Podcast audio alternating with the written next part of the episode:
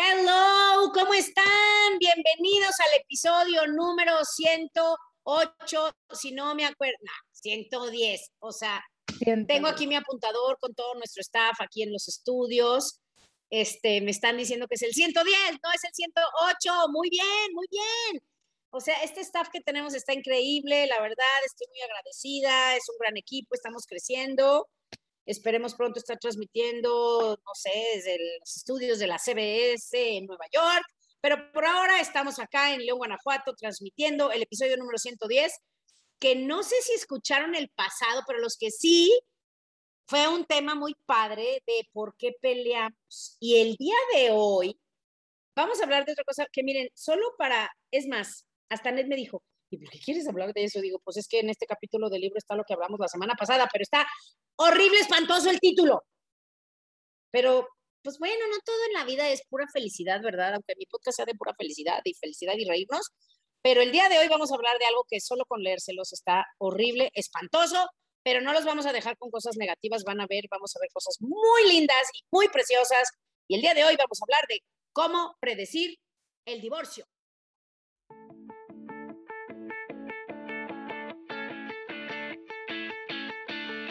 Bienvenidos a mi podcast. Soy Asia, una chava que siempre fui alegre, soñadora, luchona, pero con los años me fui haciendo como zombie, me apagué, me desanimé y me amargué.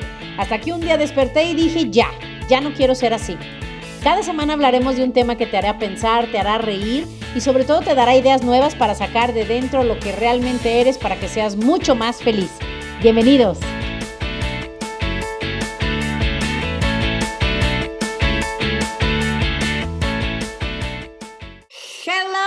¿Cómo están? ¿Cómo les va? Espero que de poca. Esta semana quedamos de platicar más de lo de la semana pasada, porque la semana pasada había pensado en muchas cosas, claro que ya se me olvidaron.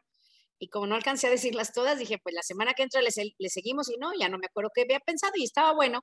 Pero el día de hoy, aprovechando que les hablé de aquel famoso libro del, del señor este que predice el divorcio con una efectividad de noventa y tantos por ciento, se llama John M. Gottman, que sí les recomendé su libro, yo lo tengo, entonces dije, no, ya, la próxima semana, en lugar de yo andarles hablando de lo que me acordaba, mejor agarro el libro y platicamos poquito de lo que viene, porque está buenísimo, o sea, de veras que es un libro buenísimo y yo se los recomiendo mucho, tengas una buena relación, no te bien tu relación, no tengas relación. Es un libro que creo que todos los seres humanos que queremos tener pareja lo deberíamos de leer.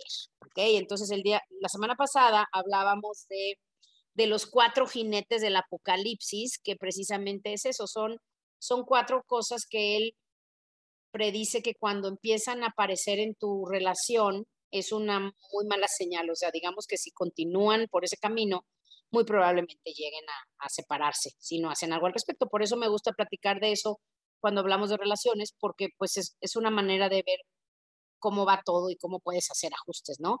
Entonces, les contaba, para los que no lo escuchaban, rapidísimo les cuento que este señor tiene un estudio en donde invitan a parejas a pasar, haz de cuenta, una noche o un fin de semana en un laboratorio que tiene espejos, o sea, los espejos son transparentes para poder observarlos, tienen cámaras por todos lados, menos el baño, obvio.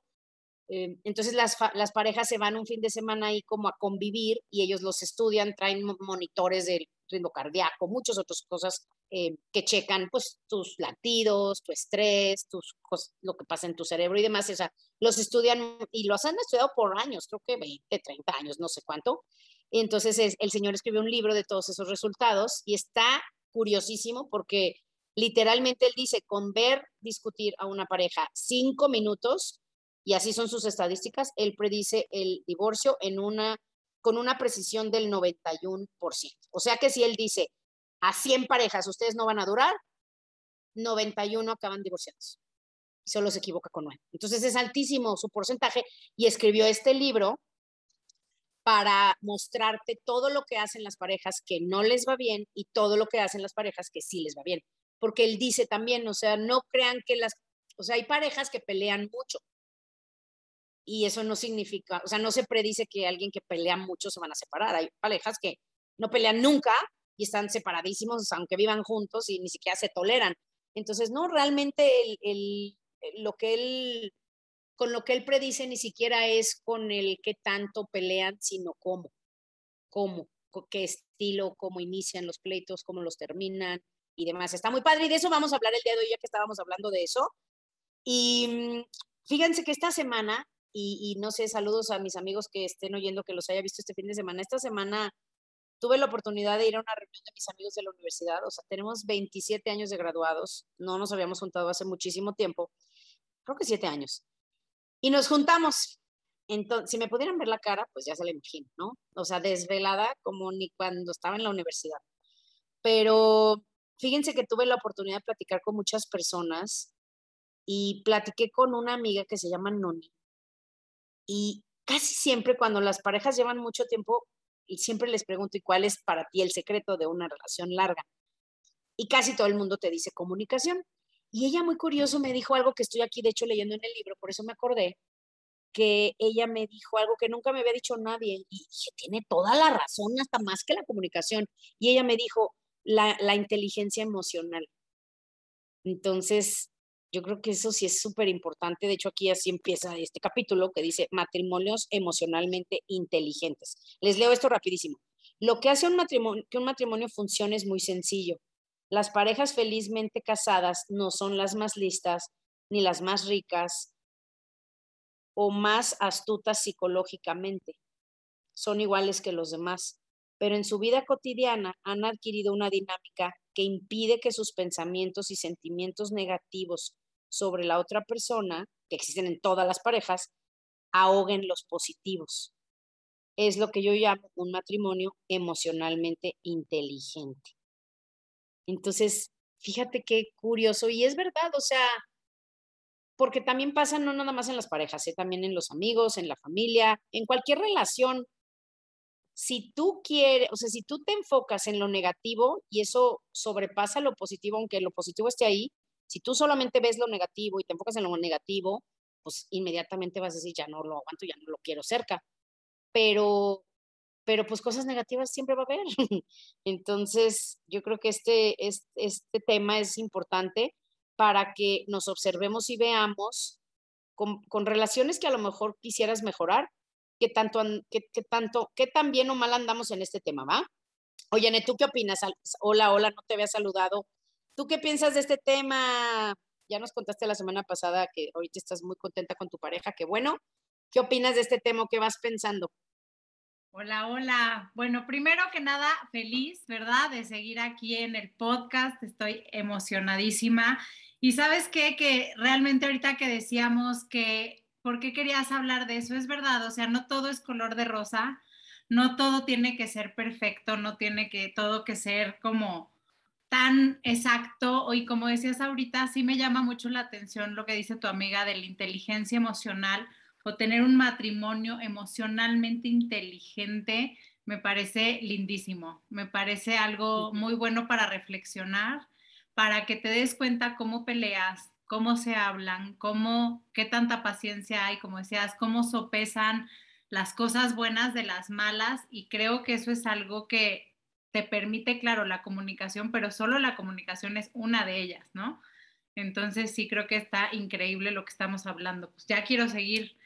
Sí, ya sé. Y fíjate, dice, una pareja emocionalmente inteligente, ahí les va que es, es decir, que sabe comprender y respetar al compañero y la relación, tiene más probabilidades de ser feliz en su unión, obviamente, ¿verdad? Entonces, pues vamos a empezar y de hecho les cuento, eh, como les decía, aparte de los cuatro jinetes, ahorita los vamos a repasar también rápido, eh, son parte de este capítulo de cómo él eh, predice el divorcio. Y platica mucho, digo, hoy no hay mucho tiempo para hacer todo esto, pero sí les recomiendo los que, los que quieran saber de este tema, que que lo, que lo compren, porque está buenísimo. Se llama Siete reglas de oro para vivir en pareja, un estudio exhaustivo sobre las relaciones y la convivencia. Y de hecho, él dice que si dedicáramos 10% del tiempo que pasamos haciendo ejercicio a cuidar nuestro matrimonio en lugar del cuerpo, la salud se vería mucho más beneficiada que incluso el ejercicio que haces, imagínate. Y sí, porque cuando tu vida de pareja es plena, híjole, los beneficios de salud son enormes. Y sí, si le comparas cuánto tiempo le dedico a cuidar el cuerpo contra cuánto tiempo le dedico literalmente, no es cuánto tiempo estamos juntos, porque pues si viven juntos, obviamente el tiempo es mucho, pero cuánto tiempo realmente yo le dedico a mejorar mi vida de pareja, pues la verdad es que, digo, yo puedo hablar por mí, es mínimo. ¿Ok? Entonces, este es un buen, buen recordatorio, ¿verdad? Y también habla mucho de la terapia eh, y por qué funciona y por qué a muchos no les funciona. Por si alguien también está yendo a terapia o pensando en ir a terapia de pareja, ahí lo pueden leer. Entonces, bueno, otra cosa que les, les quiero leer, que esto sí se me hizo súper interesante, es que él habla en el libro de los mitos sobre el matrimonio, ¿ok? Entonces, o sea, él dice que la mayoría de las parejas, y sí me da risa porque digo que yo pienso eso, yo, sí pienso como él dice que la mayoría piensa y, y estamos equivocados. O sea, dice, la noción de que podemos salvar nuestro matrimonio simplemente aprendiendo a comunicarnos con más sensibilidad es el error más extendido sobre este tema, pero no es el único. A lo largo de los años encontré muchos otros mitos que no solo son falsos, sino que incluso son potencialmente destructivos para el matrimonio, porque puede llevar a las parejas por un camino equivocado o peor aún, convencerlos de que su matrimonio ya no tiene solución. Entonces, fíjate cómo él dice eso, o sea, la, la, comunicación y la terapia no es siempre la, pues la única solución o la principal solución, que creo que es en la que la mayoría pensamos, ¿no? Digo, los, los que lo primero piensan es de, ay, pues ya, Dios, nos separamos, pero los que dicen, no, espérate, o sea, vamos, vamos a buscar ayuda, eh, como que, pues bueno, no sé, a mí se me, se me, ocurre lo de la pareja, lo de la terapia de pareja o terapia individual. ¿A ti se te ocurriría otro, Anet? Híjole. No, yo también soy, y tú sabes, fan de la terapia, entonces creo que sí es una, una buena idea siempre acudir con un tercero que medie un poco la, la, situación, creo que es bueno.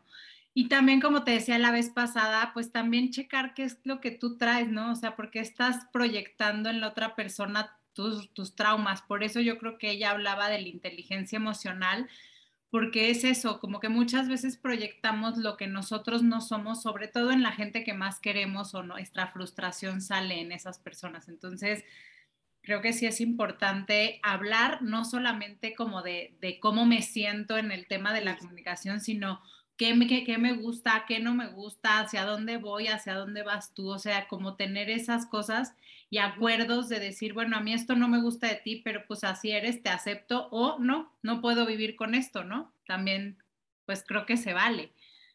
Sí, y de hecho fíjate que él dice que, o sea, no quiere mandar el mensaje de que la comunicación no es importante, por supuesto que lo es, pero él dice que más que comunicar o más que hablar, porque como que estamos acostumbrados a, que, a pensar que comunicar es hablar, pero él te dice que no, que eso es lo malo. Hablamos y hablamos y expresamos y decimos, y él te dice que para él el secreto de una buena terapia es la escucha, él le llama escucha activa.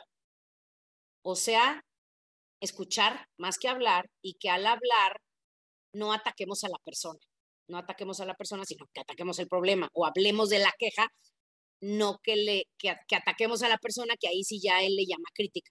O una cosa es una queja, por ejemplo, me, me pongo a pensar y digo, yo no me quejo tanto, pero una queja, por ejemplo, no, pues aquí en el libro vienen ejemplos de las quejas, porque me da risa, porque hasta te ponen los ejemplos y dices, ay, esas yo las digo.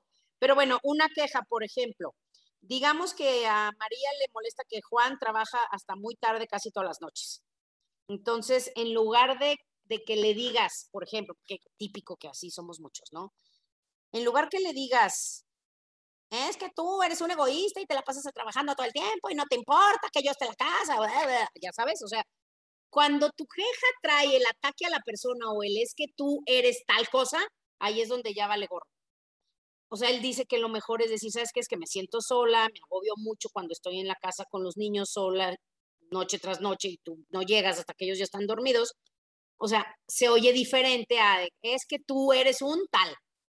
Por ejemplo, si te molesta que no recogen los platos o si tienen las tareas de la casa divididas. Por ejemplo, hay parejas que ya ahora muy lindos los hombres ayudan a las mujeres a las cosas de la casa lo más que pueden. Algunos, ¿eh? algunos, algunos, pero bueno, a los que pueden, o sea, vamos a poner que se, organizan, que cada quien va a recoger sus platos y en, las, en la cena se los va a lavar. Vamos a suponer que tres días no los lava.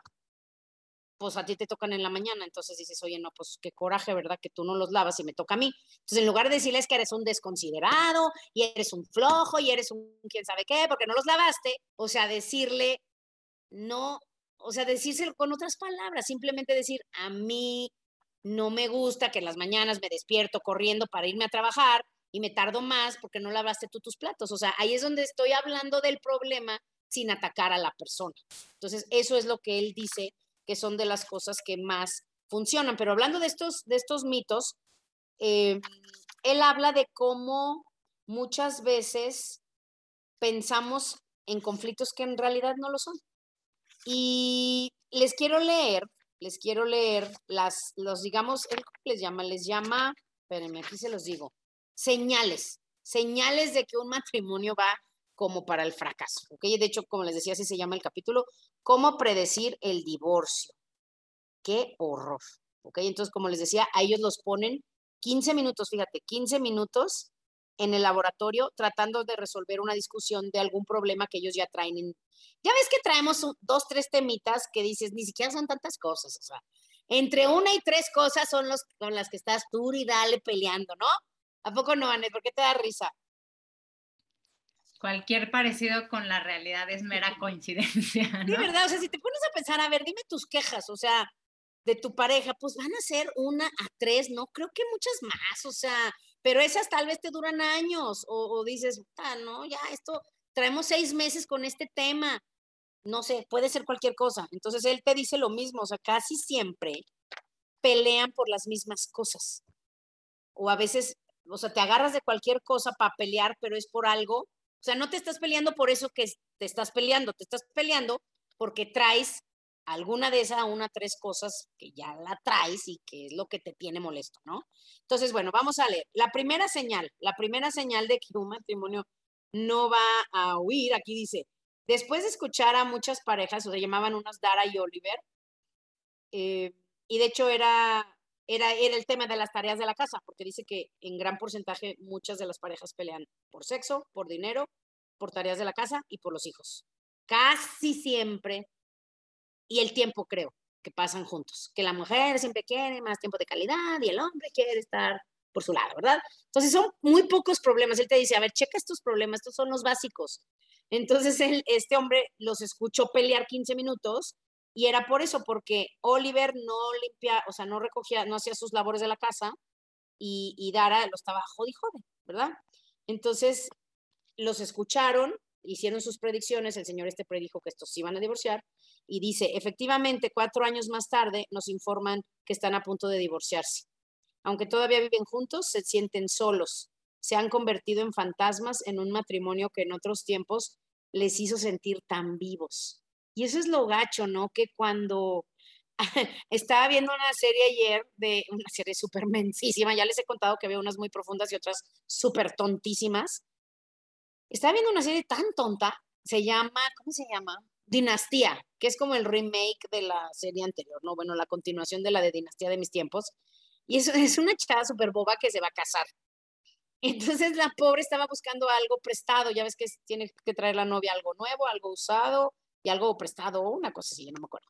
Entonces, lo prestado se supone que debe de ser que te lo preste alguien, supongo en Estados Unidos, que fuera algo prestado de una pareja muy exitosa, o sea, que haya durado. Entonces ella dice, o sea, de nuestra familia no duró nadie, nadie, no hay ninguna pareja que le vaya bien. Entonces estaba bien traumada porque dijo, no, pues me va a ir mal también a mí, yo creo. Y ella decía eso, dice, es que cómo es posible que una relación que cuando está iniciando te hace sentir vivo, la vayamos dejando que se apague, ¿no? Entonces, la primera señal, y son creo que seis, dice que la primera es un planteamiento violento. A eso le llama él. ¿Qué significa? Y es el primero. Es el, el mejor indicativo de que una discusión y pronto el matrimonio no va por buen camino. Es el cómo empiezan las discusiones. Si, por ejemplo, la empiezas de una manera que ya sabemos, ¿no? Digo, te digo, Aned es como muy linda y su pareja, bueno, ¿qué te digo? Ella dice que no, y sí, yo sé que no, nadie somos perfectos, pero comparado con su pareja, pues sí, él es, o sea, muchísimo más tranquilo. Entonces, vamos a suponer que, que Anet y yo somos las más explosivas de la pareja, digámoslo así. Si nosotros iniciamos una discusión ya con energía combativa, con energía agresiva o con un, ya sabes que de entrada, o sea, ni, ni agua va. O sea, digo, es eso, ese es el planteamiento violento, ¿ok? O sea, que desde la entrada ya vas a la guerra, o sea, de, ya sabes, es más, esta semana pasada posteé algo muy chistoso que decía, tenemos que hablar. Ya ves que cuando te mandan un mensaje, tenemos que hablar. Yo de que le contestes, por supuesto que tenemos que hablar, para que él también diga, ah, yo también la estoy cagando, ¿no? Entonces, pero es justamente es eso, o sea, ¿a dónde vas a llegar si empiezas ya de entrada con, es, con eso? ¿Ok? Entonces, es eso, es que que busques la forma de plantear algo que quieres decir, pero no así de entrada entrando a un pleito, sino que, oye, ¿cómo andas hoy? Me gustaría platicarte algo. Es muy diferente a, otra vez estos platos aquí, pero ya te había dicho que quién sabe qué. O sea, eso es, ese es el primero, la primera señal. ¿Qué onda, Ned? Sí, totalmente de acuerdo. Yo sí era muy explosiva, se me ha quitado, porque también uno va aprendiendo, también cuando tienes hijos y vas viendo cómo reaccionan, uf, es, son creo que el mayor ejemplo de ti, ¿no? Entonces, nosotros sí nos hemos moderado mucho por eso, porque vemos cómo lo reacciona Emilio, entonces es como de, oye, no, no nos debemos de hablar mal, bájale dos rayitas, ¿sabes? Cuenta hasta diez. Yo sí, obviamente soy la más explosiva en mi casa, me echan carrilla, me traen mis gotitas, o sea, claro que sí, por supuesto, digo, aunque soy tranquila contra a lo mejor otras personas, sí, pero yo sí creo que hay que contar hasta 10. Sí, fíjate que sí, yo también, bueno, era mucho más, pero todavía. Y sí es cierto, o sea, él te dice eso, que, que, que el inicio de una plática o el modo, el tono, el, aquí le dice, o sea, cuando una discusión ya empieza como agresivo, no va a acabar bien. O sea, con críticas, con sarcasmo, con algo de desprecio y te dice, o sea, ni siquiera es que levantes la voz, porque hay gente que dice, ah, esta mujer grita mucho. Es que ni siquiera a veces es el tono. En este ejemplo de la chava esta de Dara y Oliver dice, Dara, Dan, Dara habla con un tono bajo y tranquilo, pero sus palabras están cargadas de negatividad.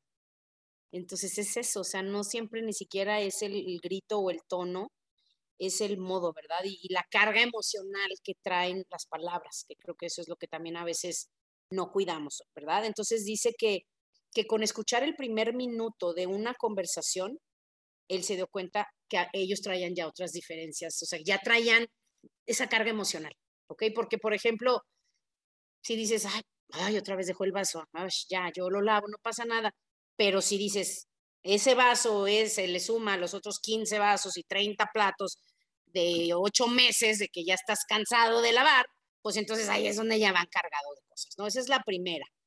Entonces, ese planteamiento violento es garantía de fracaso. Entonces te dice que cuando te caches iniciando una plática o conversación agresivamente, literalmente va a acabar mal, entonces mejor ni mejor dice borrón y cuenta nueva, mejor este más tarde lo intentas de nuevo, lo que sea, porque te dice no vas a llegar a nada. Y creo que lo hemos vivido muchos, ¿no? La segunda señal son los famosos cuatro jinetes, que ya no lo vamos a repetir más que muy rápido para los que no estuvieron, que él te dice que el primer paso es ese planteamiento violento, es el inicio agresivo. Y dice que eso es lo que dispara la alarma que indica que el matrimonio está sufriendo serias dificultades. Entonces, después de eso, si lo continúas, o sea, si, si no paras y buscas mejores modos para arreglar las cosas o para hablar de los problemas, van a empezar a presentarse en tu, pareja, en tu vida de pareja los jinetes, que el primero es la crítica, que es lo que ya les dije. O sea, no es lo mismo decir, por ejemplo, eh, oye, pues es que estoy un poquito molesta porque anoche no lavaste los platos. Esa es una queja. Eso no tiene nada de malo, pero pero cuando dices, es que porque eres tan distraído y además parece que lo haces adrede, porque eres un flojo, o sea, cuando ya va cargado de crítica a la persona, eso ya vale, ¿ok? Entonces, eso es lo que hay que cuidar. Las críticas, ¿va?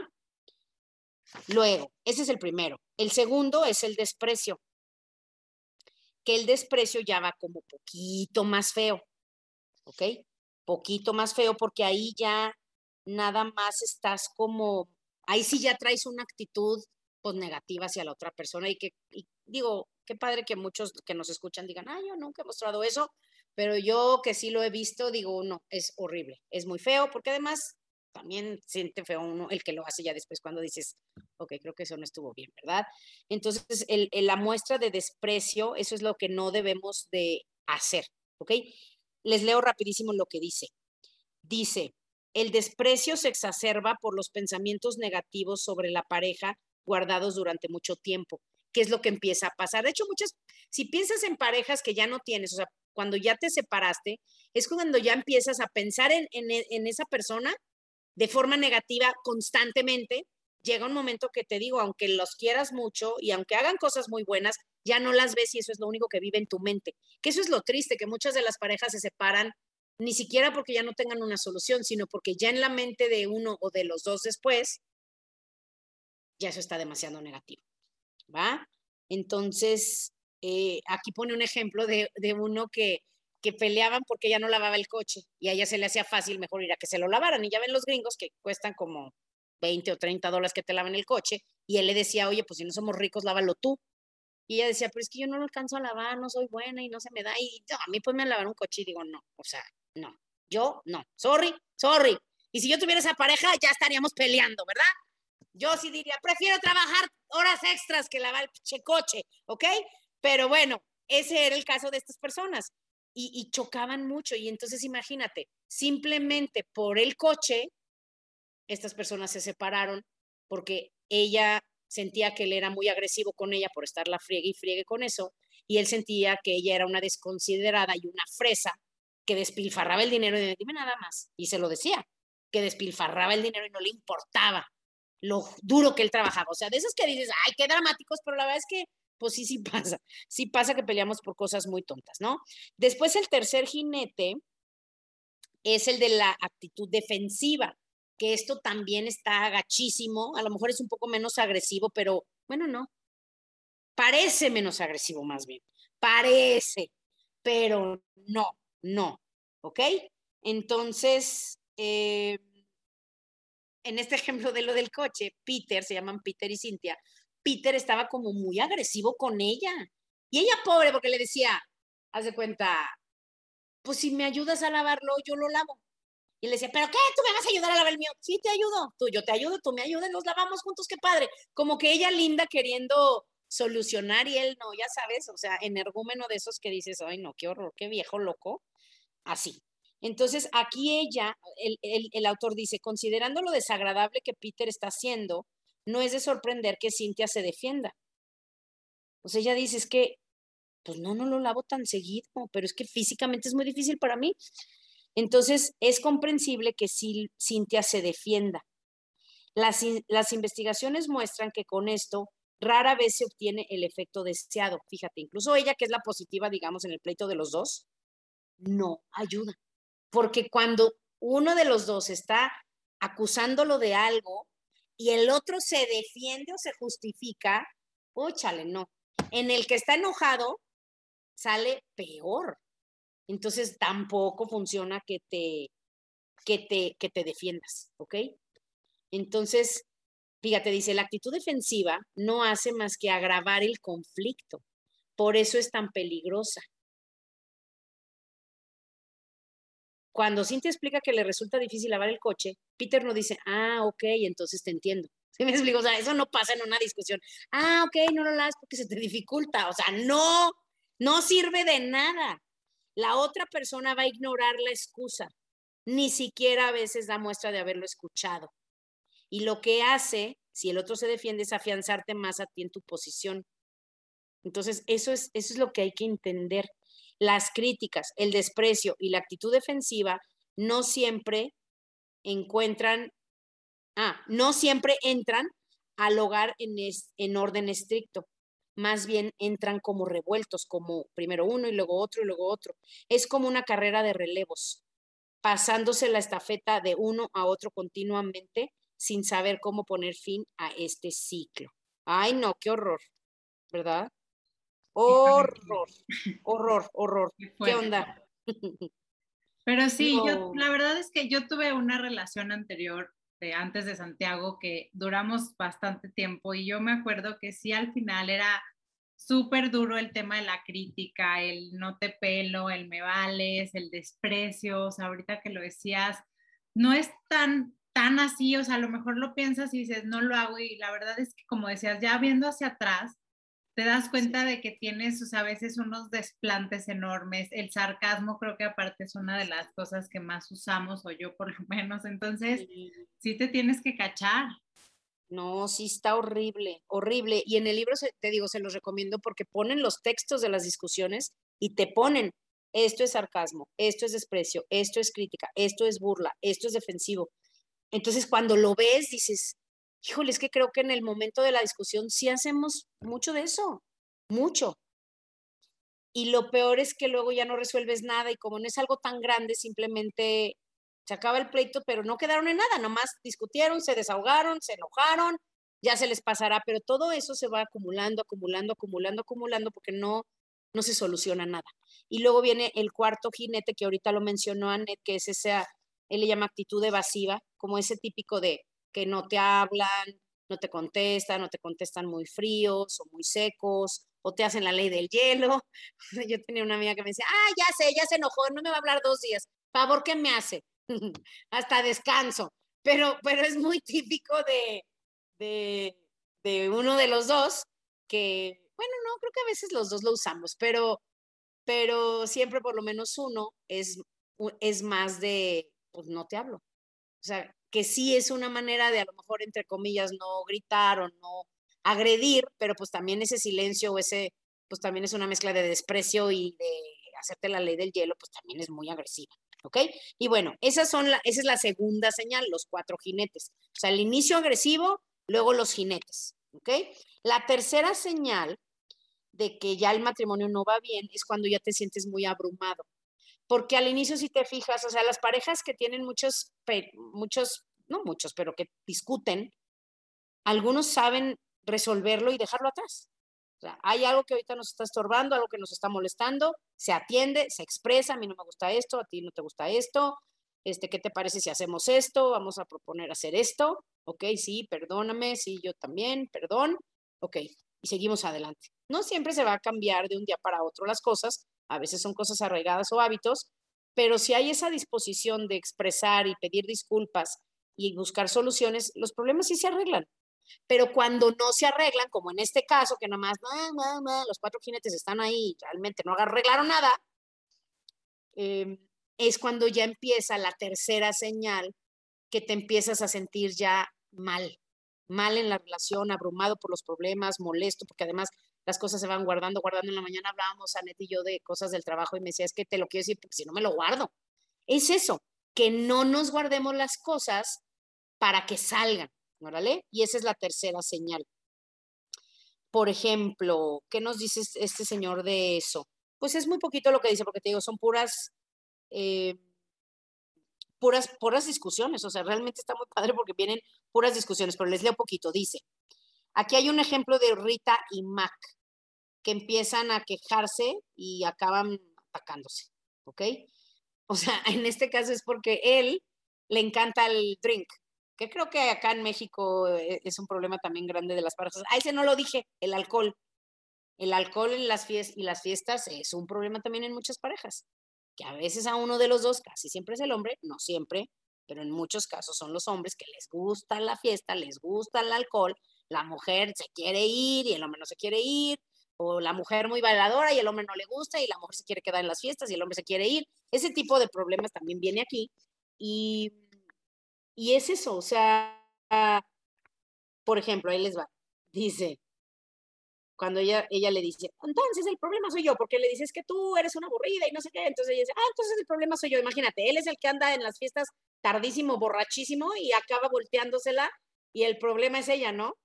Entonces, eh, él dice, ok, ella dice, o sea que el problema soy yo, otra vez, empiezo quejándome de algo y ahora el problema soy yo, como siempre. Ya ven que hay gente que te la voltea, o sea, tú te quejas de algo y te la voltea y resulta que ahora el de la culpa eres tú. Entonces él dice, bueno, sí, a veces ya sé que soy yo, pero tus rabietas infantiles son una vergüenza para mí y para mis amigos, porque se le pone al brinco en frente de los amigos. Entonces, ella dice, es que si supieras controlar la, la bebida, y luego él baja la vista, ya no la ve y se queda pensando. Entonces ella dice, porque me parece que por los demás, que por lo demás nos llevamos bastante bien y se ríen, o sea, como que esa pareja es de las que sí sobreviven, porque aunque pelean y hay eso presente a veces, no lo, no lo interiorizan y lo, y lo se negativizan, digámosle así, que esa es la tercera señal. Cuando no lo limpias, cuando no tienes como ese escape, porque te digo, muchas parejas lo sueltan y ya, se queda, pero algunos se guardan esa negatividad y es cuando ya te abrumas, ¿ok? Entonces, eso es importante que lo, que lo cuidemos. El, el naufragio de un matrimonio puede predecirse, pues, por los habituales planteamientos violentos y el hecho frecuente de que alguno de los dos se sienta abrumado a causa de la incesante presencia de los cuatro jinetes durante las discusiones. Aunque cada uno de estos factores puede predecir por sí solo un divorcio, lo general es que los cuatro coexistan en un matrimonio que no es feliz. Entonces, es eso, o sea, que cuando te se presentan estas situaciones te abrumas y esta pareja de la, las de la bebida, ella se ríe. O sea, él dice, no, sí, la verdad, a veces soy yo. Y entonces le dice, ya ves, pues es que si ni siquiera estamos tan mal, nomás nos llevamos mal en esto. Ok, y entonces él le dice, él sigue evaluando, guarda silencio, no la mira, no asiente con la cabeza, no asume ninguna expresión, ni dice nada. Y ella le dice, ¿no crees? Y luego él se queda callado. Ya sabes, típico que hay una pareja que ella habla y el otro se queda callado. Y luego le dice, Mac, Mac, ¿me oyes? Entonces dice, ella podrá pensar que sus quejas no hacen ningún efecto sobre él, pero nada está más lejos de la verdad. Generalmente las personas recurren a la evasión como una protección para no sentirse abrumados. De hecho, muchos de los hombres eso hacen. O sea, a veces la mujer dice, oh, qué ansias, esta no contesta, no hace nada. Pero en realidad es eso. ellos como que para no abrumarse y no regarla más, creo, a veces, se, se contraen. ¿Ok? Entonces dice, esto sucede cuando la negatividad de uno de los cónyuges, ya sea en forma de crítica, desprecio o incluso actitud defensiva, resulta tan súbita y abrumadora que la otra persona se siente conmocionada, tan indefensa ante, ante la agresión que haría cualquier cosa por evitar una réplica. Cuando más abrumado te sientas por las críticas o el desprecio de tu pareja, más alerta estarás ante las señales que indican que tu pareja está a punto de estallar de nuevo. Lo único que puedes pensar es en protegerte de la turbulencia que causen sus ataques. Y la forma de lograrlo es distanciarte emocionalmente de la relación. No es, ay, no, esos también llegaron divorciados. Se divorciaron. No es de extrañarse que Mac y Rita estén ahora divorciados. Qué gacho, ¿verdad? Entonces ponen otro ejemplo de otra pareja, de Paul, es una persona que evade cuando su esposa se pone negativa. Entonces es eso, ese es el, el sentirte abrumado, o sea, el que por protección y por ya no, pues sí, por, o sea, es como en alguno de los podcasts se llamaba la tormenta y la tortuga. O sea, cuando, digamos en este caso, porque casi siempre es la mujer. Sí.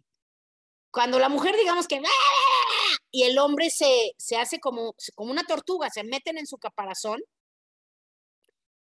lo hacen entre comillas para que la cosa no sea peor, pero sí acaba peor porque entonces la, persona que quiere hablar, que quiere arreglar o que está enojada, pues no obtiene ninguna retroalimentación y simplemente el otro se evade o se, se esconde y ya no pasa nada.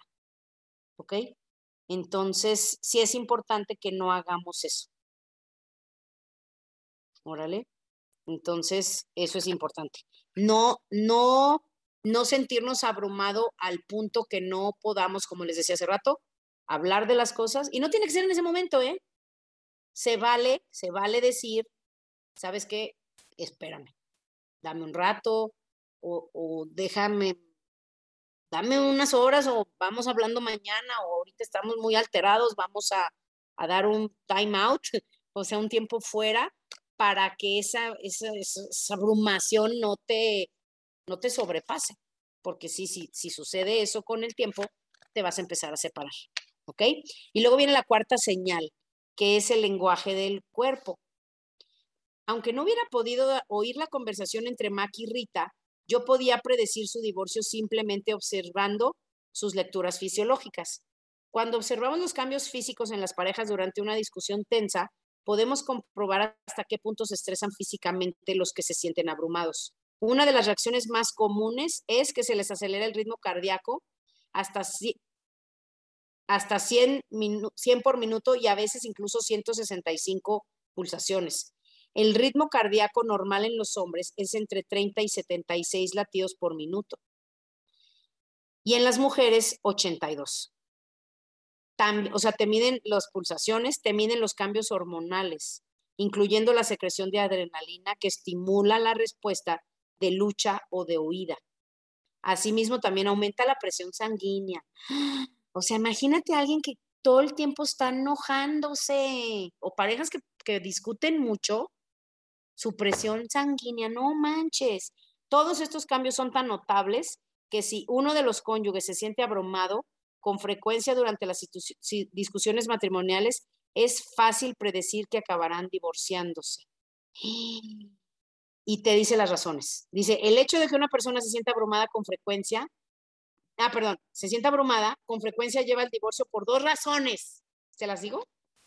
está bueno, ¿verdad? En primer lugar, indica que al menos uno de los dos siente una grave tensión emocional al tratar con el otro. Eso está gacho. Eso sí está feo. Y sabes qué lo pienso ahorita también los que tienen hijos. Hijos que sus, que sus papás están muy estresados, sí debe de ser bien difícil, porque sin querer, y ahí sí literalmente sin querer, esa tensión que trae la persona o la pareja, sí lo transmiten a los hijos sí lo transmiten. Digo, Janet nos, nos estaba diciendo eso. Está horrible, ¿no? Imagínate lidiar con la tensión de una pareja que se pelea todo el tiempo, que traen broncas, los hijos. Qué horrible, ¿verdad?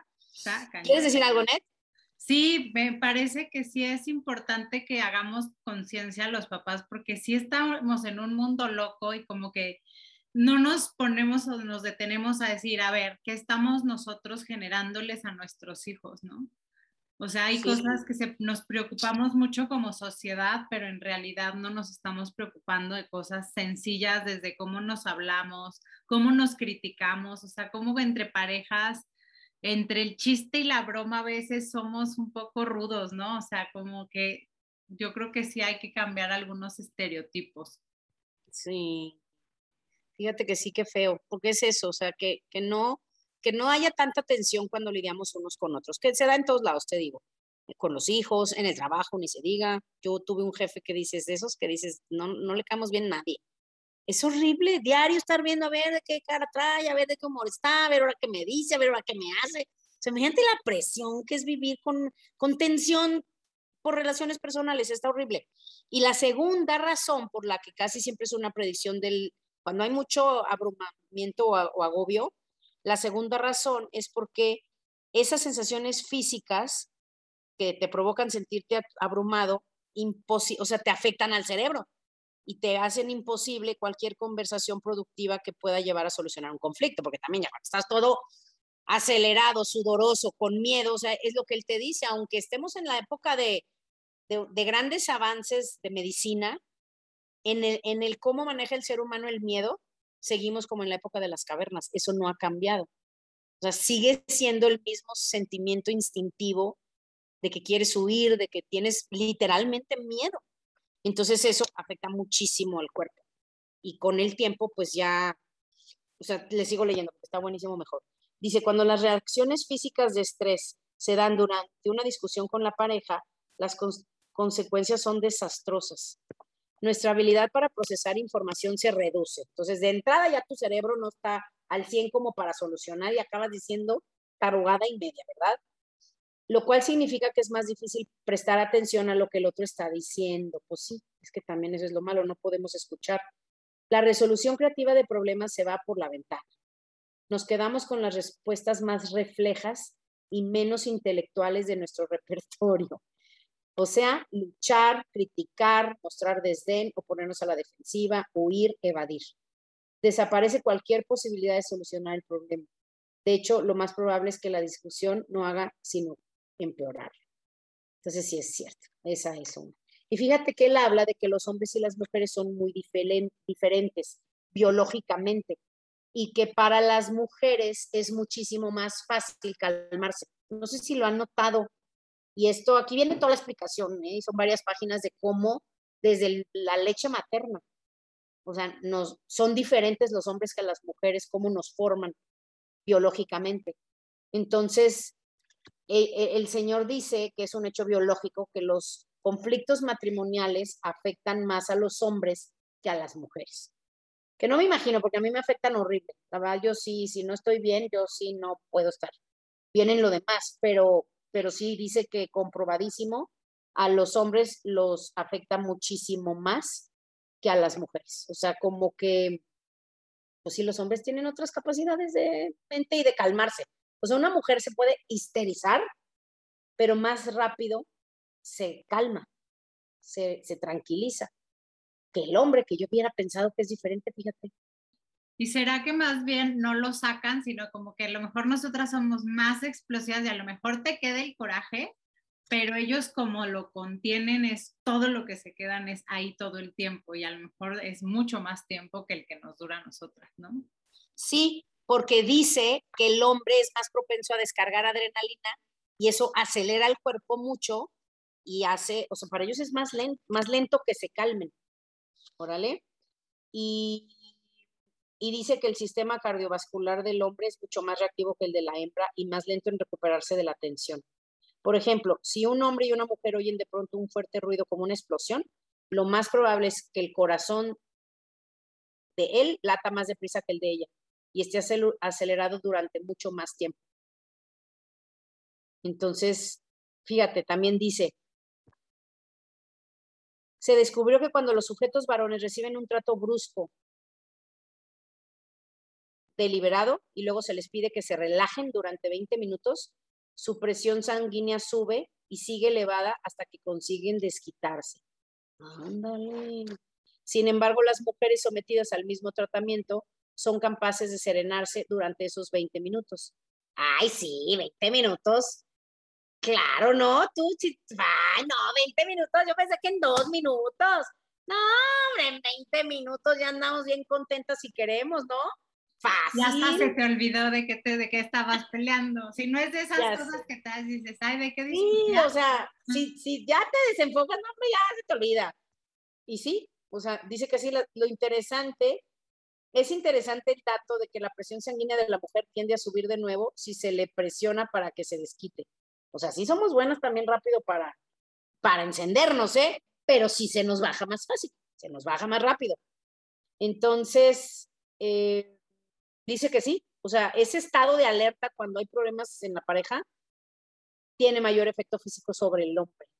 Entonces, dice que por eso los hombres son más proclives que las mujeres a intentar evitar las confrontaciones. Ah, pues sí. Mira, pues sí es de lógica, ¿verdad? Entonces, bueno, fíjate, vamos a leer esto último de, este, esta cuarta señal. Dice mm, que por estas diferencias, a causa de, estas diferencias biológicas, escribe muchas páginas de eso, dice que los matrimonios, incluso la mayoría, incluyendo los felices, siguen un patrón similar en los conflictos. El patrón, siguen este patrón. La esposa, que es por constitución más capaz de enfrentar, enfrentarse a la tensión, saca colación un tema peliagudo. Hace mucho que no oía esa palabra. Es un bonito manera de un tema peliagudo, ¿verdad? Muy bien. Los jóvenes ni han de saber qué palabra es esa, ¿verdad? Yo ya ni se usa, ya no lo había oído. El esposo, que no es tan capaz de enfrentarse a ello, intentará evitar el tema. Sí, ¿verdad? Qué curioso. Puede ponerse a la defensiva o evadir sí, o las dos. Bueno, no, sí, ¿verdad? O incluso tomarse, tornarse beligerante o despectivo en un intento por silenciar a la esposa. El hecho de que tu matrimonio siga este patrón no indica necesariamente que el divorcio sea inevitable. De hecho, aquí encontrarás ejemplos de los cuatro jinetes e incluso de algún cónyuge que se siente abrumado en matrimonios también estables. Pero cuando los cuatro jinetes aparecen constantemente, cuando alguno de los cónyuges se siente abrumado con frecuencia, la relación tiene graves problemas. Cuando una persona se siente abrumada, es prácticamente inevitable que se distancie de, su pareja. Esto a su vez hace que el otro se sienta solo, que eso es lo que pasa, o sea, uno se distancia y entonces el otro se siente solo. Sin ayuda, el matrimonio terminará divorciándose o viviendo una relación muerta en la que ambos mantendrán vidas paralelas y separadas viviendo bajo el mismo techo, que eso también está feísimo y creo que lo hemos visto, todos hemos conocido a alguien o a lo mejor ¿no? Tal vez realicen cosas juntos, algunas tareas como jugar con los niños, celebrar fiestas, incluso irse de vacaciones, pero emocionalmente ya no se sienten conectados. Eso está muchísimo. Por eso, por eso quería hablar de este tema, porque muchas veces las parejas están entre comillas juntas, pero ya también en modo de, pues ya, es el hábito, ya vivimos juntos, Así como con tus hermanos, pues ya son mis hermanos y aquí estamos y pues bueno, vamos adelante, pero no, una pareja, o sea, la vida de pareja es para vivirse plena, felices, no todos los días, ni todo el día, como en todo hay altas y bajas, pero sí que te haga sentir vivo, que te haga sentir contento, que, te, que quieras estar ahí, que quieras pasar tiempo juntos y que estén literalmente contentos, vibrando, órale. Y luego viene ya la quinta señal, que este también está buenísimo. La quinta señal es los intentos de, reconciliación fallidos. ¿Ok? Dice, hace falta tiempo para que los cuatro jinetes acaben con un matrimonio. O sea, no es así como de, ay, ya estamos criticándonos, ay, ya nos vamos a divorciar. No. O sea, puede durar mucho tiempo que estén ahí, ahí, ahí, ahí. Así es que por eso hay que identificarlos.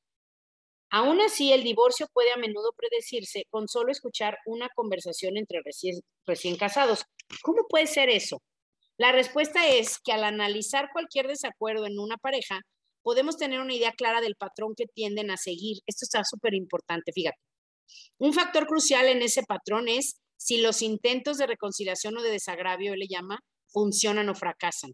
Los intentos de desagravio son esfuerzos para re son, los esfuerzos que realiza la pareja para mitigar la tensión durante una discusión, para frenar y poder así evitar que alguno se sienta abrumado. Por ejemplo, decir, espérame, necesito calmarme un poco, o espérame, vamos a darnos un tiempo fuera. Los intentos de desagravio salvan el matrimonio no solo porque mitigan la tensión emocional entre la pareja, sino que al bajar el nivel de tensión también evitan que el corazón se acelere y provoque que alguno de ellos se sienta abrumado.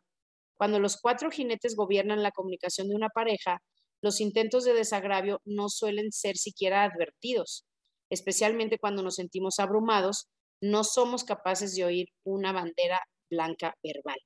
¿Que cuáles, esas ¿Cuáles son esas banderas blancas verbales? Esos, digo, no mucha gente los usa, de hecho yo te lo aseguro que antes de leer este libro, ni por aquí me pasaban. que sé que hay gente que lo hace de manera natural, pero yo no. No, y además yo soy escorpión y los escorpiones son buenos para pelear. Entonces, a mí por eso me encantó este libro, lo leí hace mucho. Me encantó porque, porque sí me programó eso, sí me planteó esa opción de, como es, eso es literalmente, es una bandera blanca. O sea, que, que durante la discusión tengas esos momentos de, de detenerte y parar y decir, a ver, espérame, no, estoy haciendo esto no está bien, y que trates de, suavizar la, cosa, o sea, no seguirle, sino tratar de detenerlo, ¿ok? Esos son los, esos intentos, ¿ok? Entonces dice, en los matrimonios emocionales inteligentes se da una amplia gama de intentos de desagravio. Cada persona tiene su propio estilo. Por ejemplo, Olivia y Nathaniel se sacan la lengua. Otras parejas se echan a reír o sonríen o piden perdón de, ay, ya, perdóname, sí, la regué. Eso, eso ayuda muchísimo. Incluso una frase con, con tono irritado, como de, deja de gritarme o te está saliendo del tema, puede mitigar una situación tensa. Estas reparaciones mantienen el matrimonio estable porque impide que los cuatro jinetes se asienten del todo. El éxito o fracaso de un intento de desagravio no tiene que ver con la elocuencia de la frase, sino con el estado del matrimonio. Por ejemplo, Hal y Jody, que es una pareja felizmente casada, me enseñaron esta lección. Hal es investigador y a veces no llega a su casa para cenar. Y Jody sabe que Hal no puede controlar su horario y esta situación la molesta enormemente. Entonces, cuando discutieron el problema en nuestro laboratorio, Jody señaló que los niños se negaban a cenar hasta que él estuviera en la casa, de modo que muy a menudo tenían que cenar muy tarde, cosa que a ella no le gustaba. Hal sugirió entonces que les preparara una merienda o cena para que no pasaran hambre, ante lo cual Jody le, le dijo, ¿y qué te crees que he estado haciendo todo este tiempo?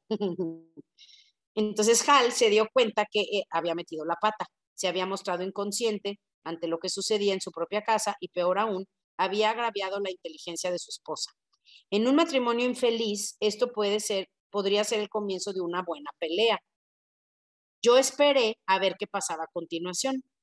Puesto que todas las demás pruebas sugerían que su matrimonio era feliz, predije que Hal recurriría a algún intento de desagravio, pero lo único que hizo fue mirar a Jody con una sonrisa boba. Jody se echó a reír y luego prosiguieron con la discusión. es como para mitigar, como para bajarle a la intensidad, ¿ok? Entonces dice, la sonrisa de Hal dio resultado porque el matrimonio funcionaba. Pero cuando Oliver intentó ablandar a Dara, ¿se acuerdan a la, del coche? Cuando Oliver intentó ablandar a Dara riéndose durante su conversación sobre las tareas del hogar, eran los de las tareas no consiguió nada.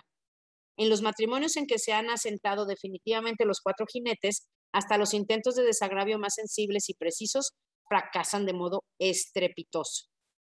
Entonces, irónicamente, vemos más intentos de desagravio entre las parejas con problemas que en los matrimonios estables. Cuanto más fracasen esos intentos de desagravio, más recurre a ellos la pareja. Es penoso ver cómo uno de los cónyuges ofrece una y otra vez intentos de desagravio en vano. ¿Cuál es la diferencia? ¿Cómo podemos saber que los intentos de desagravio darán resultado? Más adelante, ah, ya ven, compren el libro. Más adelante veremos qué es, veremos qué es la calidad de la amistad. Ah, veremos qué es la calidad de la amistad entre marido y mujer. Y como expliqué en el primer capítulo, la predominancia positiva. Ah, ya ven, lo van a tener que comprar, porque pues, no que se los lea todo, ¿verdad? Pero bueno, esa es la quinta señal, esos intentos. ¿Tú haces algo de eso, Net? Creo que sí, ya nos habías dicho, ¿no? Que sí lo haces, ya me acordé. Eh, ya les había contado en los 20 minutos, ¿no? También ya cuando estamos, o sea, sí, por ejemplo, él me ve muy enojada, así es como de, o sea, pasos, es como, ahorita no. sí nos reímos, la verdad es que yo sí soy muy simple, entonces también sí me río, o de repente digo, ah, ya, o sea, como que yo, a mí solita me da flojera seguir discutiendo y yo solita, o sea, yo solita empiezo y yo solita acabo. Sí, ya, sí. Yo sí soy mucho de, ay, no, ya, ya, mejor ya, ya hay que, ya hay que acabar. Ay, sí, no, ya. Pues si tú no te vas a contentar, ¿por qué le siguen horas, no? Ay, no, sí, qué horror. Bueno, entonces vamos a la sexta y última señal, creo que esto también ya está muy gacho y aquí es cuando ya el final se acerca, ¿verdad? La sexta señal, que esto está horrible, horrible, los malos recuerdos. Fíjate, cuando una, cuando una relación ya está inmersa en la negatividad, que aquí ya es cuando ya, ya sabes, empiezan mal los pleitos, los cuatro jinetes ya se quedan a vivir a tu casa, estás siempre abrumado, tenso, la presión alta, no duermes, ya sabes, horrible, espantoso, cero intentos de reconciliación funcionan, ya es cuando ya ya es de ya ve pidiendo, ve hablando, ve buscando un abogado, ¿no? Pero esa es la sexta, o sea, cuando ya estás inmerso en la negatividad, no solo corre peligro el presente y el futuro de la pareja, también el pasado corre riesgo, porque generalmente ya solo recuerdan lo negativo, que eso también está gachísimo, ¿no? Pues eso está horrible, porque él en sus pruebas les pregunta sobre su primer, sobre su noviazgo, cómo se hicieron novios, sobre su boda y el primer año que pasaron juntos. Y con las respuestas, él predice también quienes no van a sobrevivir. Porque los que te dicen, no, sí, fue muy sangrón, o me dio súper mal el anillo, o se puso borracho en la boda y lo saqué arrastrando. O sea, cuando ya lo que recuerdas del pasado es más negativo que positivo, y ojo, no es que haya sido negativo, es que todo lo positivo tu mente ya se ahogó en lo negativo y ya no lo recuerdas.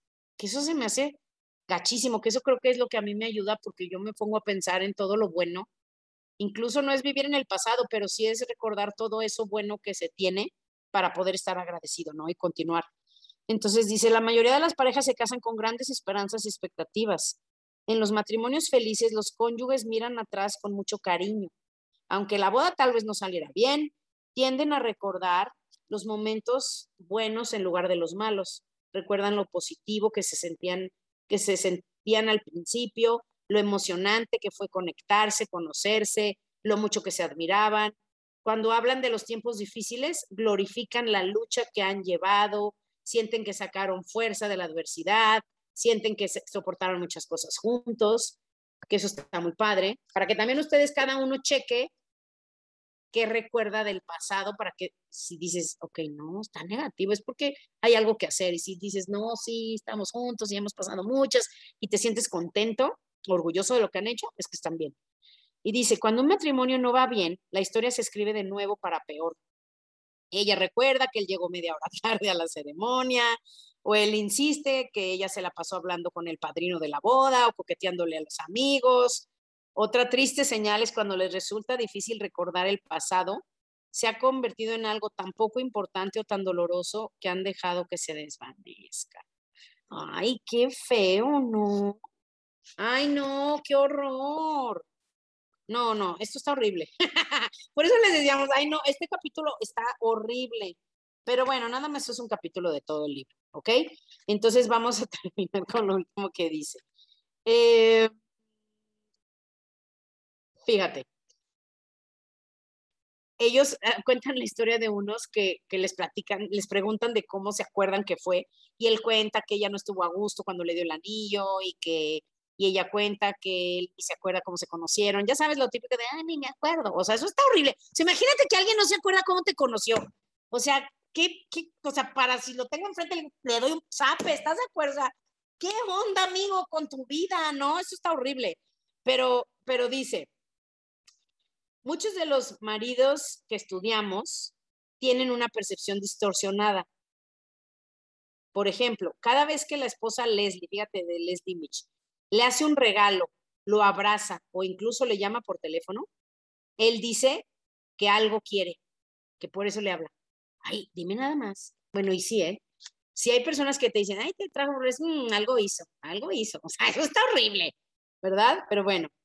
Eh, Mitch reescribió la historia de su matrimonio con un guion muy negativo. Cada vez que surge un conflicto, él se siente indignado. Sus pensamientos negativos sobre Leslie contribuyen a mantener su tensión. Se siente abrumado y cuando hay una confrontación, las expectativas negativas sobre ella y su relación se convierten en la norma. Esta pareja acabó divorciándose. Entonces ya viene el final cuando el final ya está cerca. Cuando una pareja llega al punto de reescribir su historia, cuando sus mentes y sus cuerpos imposibilitan la comunicación y la solución de los problemas, el fracaso es casi inevitable. Los cónyuges se encuentran constantemente en alerta roja, puesto que siempre esperan una batalla. El matrimonio se convierte en un tormento. El resultado comprensible es el abandono de la relación. Ándale. A veces una pareja en este estado va a un terapeuta. En la superficie puede parecer que no pasa nada. No discuten, no muestran desdén ni actitudes evasivas, hablan con calma y con distancia sobre su relación y sus conflictos. Y un terapeuta en, experto podría suponer que sus problemas no son muy profundos, pero lo cierto es que uno de los cónyuges o ambos ya se distanciaron emocionalmente. Ándale. Entonces aquí ya muestra, o sea, pone muchos puntos de cuáles son estas últimas etapas, o sea, en donde ya empiezan a vivir vidas separadas y se sienten solos, ¿va? Entonces, pero la buena noticia es que aquí dice, no se acaba hasta que se acaba. Por muy triste que suene todo esto, él dice, estoy convencido que muchos matrimonios pueden salvarse. Incluso una pareja que ha tocado fondo puede revivir si recibe la ayuda que necesita. Lamentablemente los matrimonios en esta etapa reciben la ayuda equivocada y cualquier terapeuta bien intencionado aconsejará encarecidamente a la pareja que resuelva sus diferencias y mejore su comunicación. En otra etapa yo hubiera recomendado lo mismo, al principio, cuando averigüé cómo predecir el divorcio, pensé que había descubierto la clave para salvar matrimonios.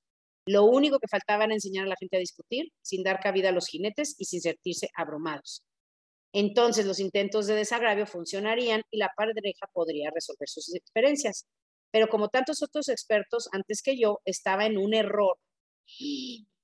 Ándale, no fui capaz de encontrar el código para salvar matrimonios hasta que comencé a analizar lo que funcionaba en los matrimonios felices y por eso van a tener que comprar el libro, porque ya después de este capítulo te dice que eso hizo, estudiar a los matrimonios felices y puso en estas siete reglas de oro las cosas que ellos hacen y él está asegura que con su sistema, su método este, funciona, porque fortalece la amistad que existe en el corazón del matrimonio. Y no, la base está muy padre. Sí está muy padre, sí se los recomiendo muchísimo. Yo creo que si quieren podemos, pues las próximas, en un capítulo más, las siete reglas de oro, verlas en resumen, ¿no? ¿Qué, te, qué opinas, Anet? Pues sí, ¿no? Porque ya nos asustó. Pues no, ya nos enseñó la parte fea ahora que nos diga cómo lo sí. bueno. Sí, yo creo que sí es una buena idea, ¿no?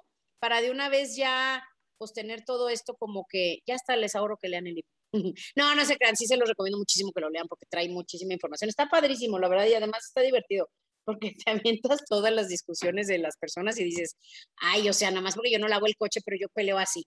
Pero bueno, entonces, eso hay que llevarnos, fíjate, porque esté como esté nuestra relación, siempre puede estar mejor.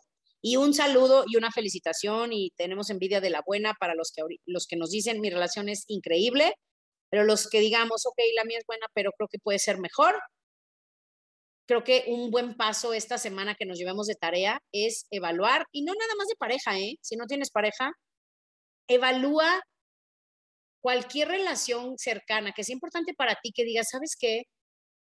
Quiero mejorar esta relación. Llámale con alguien en tu trabajo, con tu hermano, con tu hermana, con tu mamá, con tu papá, con tu hijo, con tu cartero, con tu muchacha, con el jardinero, con quien tú quieras, pero creo que siempre es bueno que busquemos ser mejores y que precisamente que, que nos demos cuenta que nuestras relaciones son un reflejo de lo que nosotros traemos en la mente y que si estamos teniendo algún tipo de, conflictos o choques o incluso cosas no, no tan negativas, pero tampoco buenas, es una oportunidad que nos está dando la vida de ver algo que podemos mejorar por fuera si mejoramos dentro. Entonces yo creo que eso, eso yo me voy a llevar de tarea, ver cómo puedo ser mejor yo para tener una mejor relación em, de pareja y conmigo, porque también ahí parte todo. O sea, lo que queramos darle a otro, primero tenemos que dárnoslo también a nosotros. Entonces yo creo que también podemos empezar con ver qué cosas debemos de darnos mejor a nosotros mismos para que desde ahí podamos dar más a la gente que tenemos cerca, ¿verdad? Muy bien, Anet, ¿qué opinas? Me encanta, me encanta tu reflexión. Yo creo que yo también me la llevo. Siempre podemos estar mejor, siempre podemos hacer mejores las cosas, iniciar o decir las cosas de una manera más amorosa, ver primero también qué tenemos nosotros adentro, ¿verdad? Y mejor irlo resolviendo para estar más felices. Y creo que de eso se trata este podcast, ¿verdad? De estar más felices todos y de vivir con menos cargas. Eso, eso, vivir con menos cargas y ya no darle más cargas a las pobres personas que se estresan y les sube la presión por nuestro estrés, ¿ok? Bueno, gracias muchachos, nos vemos pronto. Adiós.